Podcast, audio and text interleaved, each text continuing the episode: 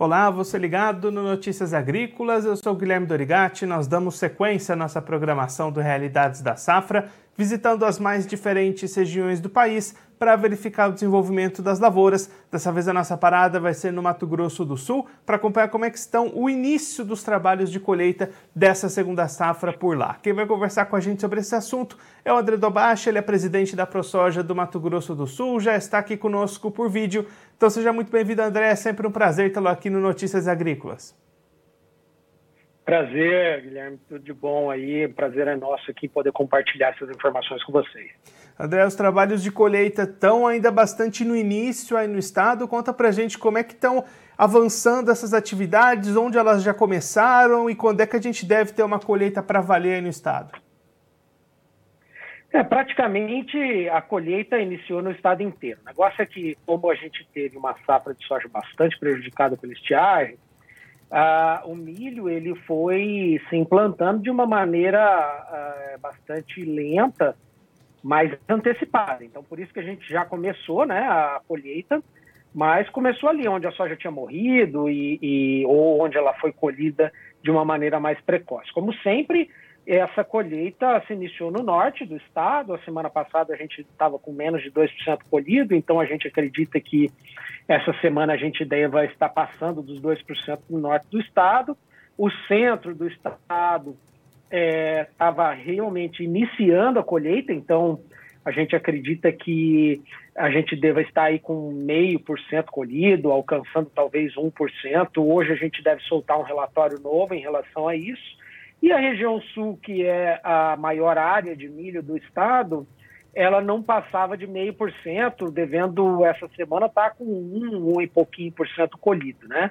É, lembrando que as chuvas que a gente teve aí no mês de junho e maio fizeram com que a cultura alongasse um pouco o período aí de enchimento de grãos isso é uma boa notícia, não é uma má notícia, então a gente deve ter uma colheita um pouquinho retardada nesse início aí de ciclo.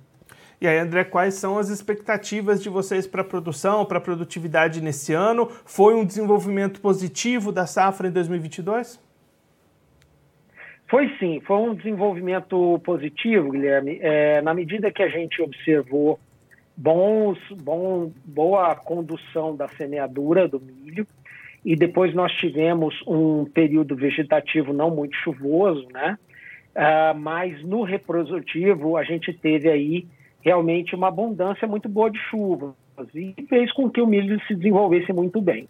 Outro ponto positivo que a gente observou é o tratamento fitossanitário que o produtor ofereceu para o milho dele. Então, isso fez com que a gente observasse a campo culturas extremamente bem instaladas, com desenvolvimento vegetativo muito bem definido e a sanidade muito bem conservada. Né? Isso faz com que um pilar de, de produtividade seja bem construído, bem alicerçado aí nas tecnologias que a gente tem disponível. Então, a gente enxerga essa safra de uma maneira muito positiva, embora quando eu fale isso na minha região, que é o sul fronteira ali, né, Ponta Porã, Antônio João, e quando a gente vai indo um pouquinho mais a sudeste, quando a gente vai em direção a Amambai, em direção a, a Mundo Novo, Tacuru ali, é, bastante produtor reclama do, do granizo que deu, né? Então você pega aquela região de Dourados ali, Itaú, Ponta Porã,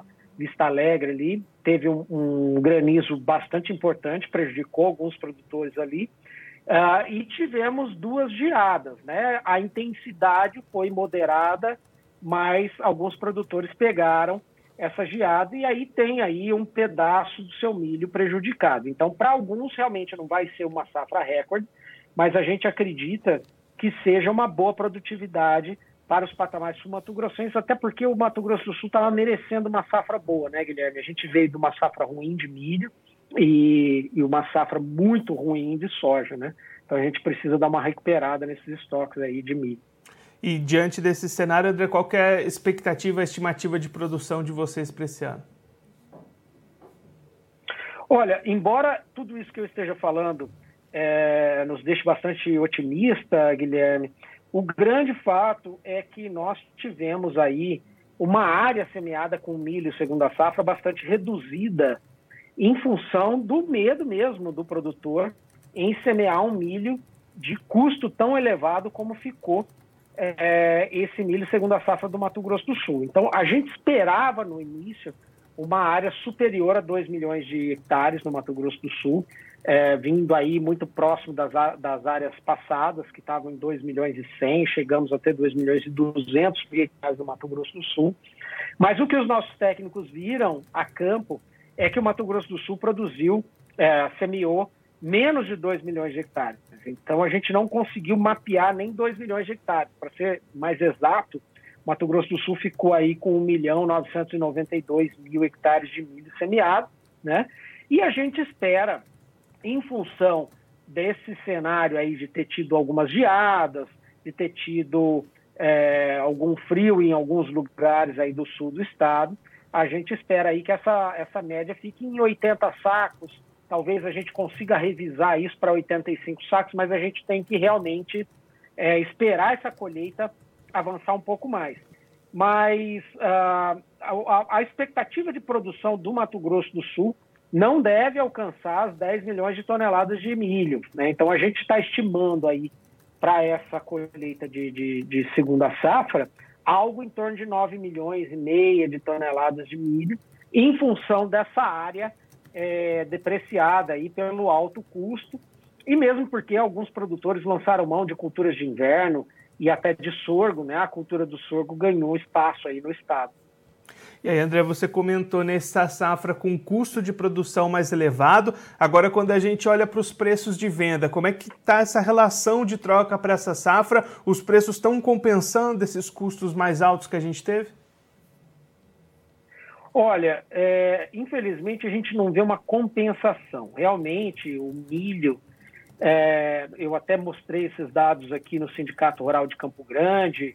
Gostaria de agradecer o amigo Alessandro pela oportunidade que nos deu de colocar esses dados aí em voga. Mostrei também no Sindicato de Paranaíba, né? E a gente tem é, evidenciado aí a, a, a, preocupação do produtor em relação a esses custos, porque você vê, o milho segundo a safra, ele foi orçado pelo nosso Departamento de Economia na casa de 77 sacos de, por hectare de custo, né? E a gente está falando, se a gente tiver é, essa expectativa de produtividade que a ProSoja vem é, acompanhando a campa aí, em torno de 78 sacos, é uma cultura que vai sobrar no bolso do produtor dois sacos para ele de lucro, né? Então, realmente está muito, muito apertado mesmo com esses valores maiores de, de comercialização que a gente tem visto. De fora, esse sobe e desce de preço, que às vezes pega o produtor realmente despercebido na hora de fechar o, o valor do seu milho, né? de fazer, efetivar a venda.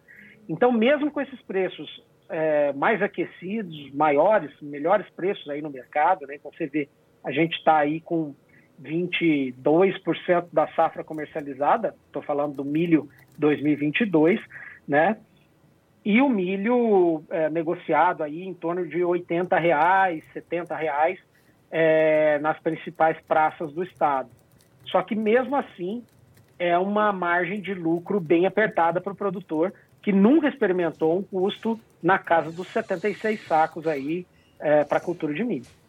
André, muito obrigado pela sua participação, por ajudar a gente a entender um pouco melhor esse desenvolvimento das lavouras, esses trabalhos de colheita no estado. Se você quiser deixar mais algum recado ou destacar mais algum ponto para quem está acompanhando a gente, pode ficar à vontade. Guilherme, eu gostaria de destacar dois pontos. O primeiro uh, é que realmente o produtor sumatogrossense tem feito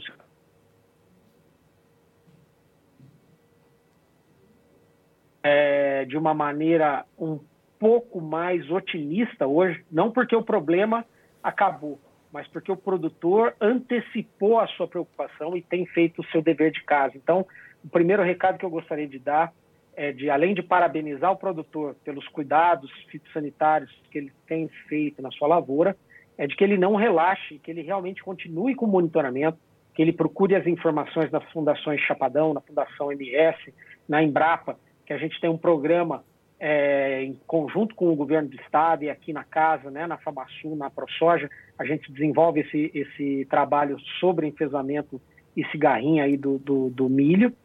E o segundo recado é um recado até do nosso amigo presidente Daniel Ingold, do Iagro, para que os produtores não relaxem agora durante esse período de vazio sanitário, que começou no dia 15 de junho, vai até o dia 15 de setembro, e a gente precisa realmente manter a ferrugem em níveis baixos, como a gente tem observado no estado do Mato Grosso do Sul, graças a esse período de vazio sanitário de 90 dias, que se inicia em julho, termina em setembro, e com a calendarização que vai até o 30 de dezembro. Se o Mato Grosso do Sul tem avançado em controle fitossanitário, em sanidade da cultura da soja, é em função de medidas como essa que o produtor sul-mato-grossense tem levado tão a sério. Então, eu gostaria de novo de parabenizar o produtor e de pedir para que ele realmente vá atrás da tiguara de soja, respeite o vazio sanitário, extinga as plantas de soja que existem ainda na lavoura dele e receba o Iagro para mostrar que está sendo feito o papel nosso de produtor.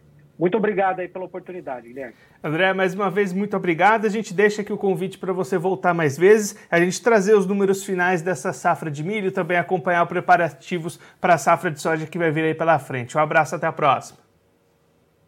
Um abraço, tudo de bom. Esse o André Dobache, ele que é presidente da ProSoja do Mato Grosso do Sul, conversou com a gente para mostrar como é que estão os inícios de trabalhos de colheita da segunda safra de milho, uma safra que em geral no Mato Grosso do Sul teve bom desenvolvimento, o André destacando algumas regiões mais ao sul, mais ao sudeste do estado, que sofreram um pouquinho com granizo, também com ocorrência de geadas. Essas sim devem ter uma safra um pouco mais complicada. De qualquer forma, a área cultivada foi menor no estado, o que deixa a expectativa de produção abaixo das 10 milhões de toneladas para esse ciclo, uma produtividade esperada nesse momento entre 78 e 80 sacas por hectare. Ainda pode haver uma revisão conforme esses trabalhos, que ainda estão bastante no começo, forem avançando por todas as regiões sul-mato-grossenses. De qualquer forma, o André destacando um custo de produção muito elevado para essa safra, custo estimado pelos técnicos da ProSoja em 76, 77 sacas por hectare, somente para cobrir os custos. Então, com essa produtividade esperada entre 78 e 80 sacas, sobra bastante pouco para o produtor obter margem de lucratividade, então essas margens são bastante apertadas produtor vai precisar ficar atento, realizar essa colheita da melhor forma possível para conseguir alguma rentabilidade, alguma lucratividade nessa safra que está nesse momento 22% comercializada. Preços entre 70 e 80 reais são bons preços, mas insuficientes para compensar todo o aumento de custo de produção que o produtor lá do estado encontrou para implantar essa nova safra. Bom, eu vou ficando por aqui, mas antes eu queria relembrar que essa é a última semana para você participar da premiação da melhor história de um produtor. Então você entre na home do nosso site, a página inicial do Notícias Agrícolas, por lá vai ter todo o caminho para você seguir, participar da premiação e mandar a sua história, compartilhar a sua história de produtor conosco. Eu vou ficando por aqui, mas a nossa programação continua. Notícias Agrícolas, 25 anos ao lado do produtor rural.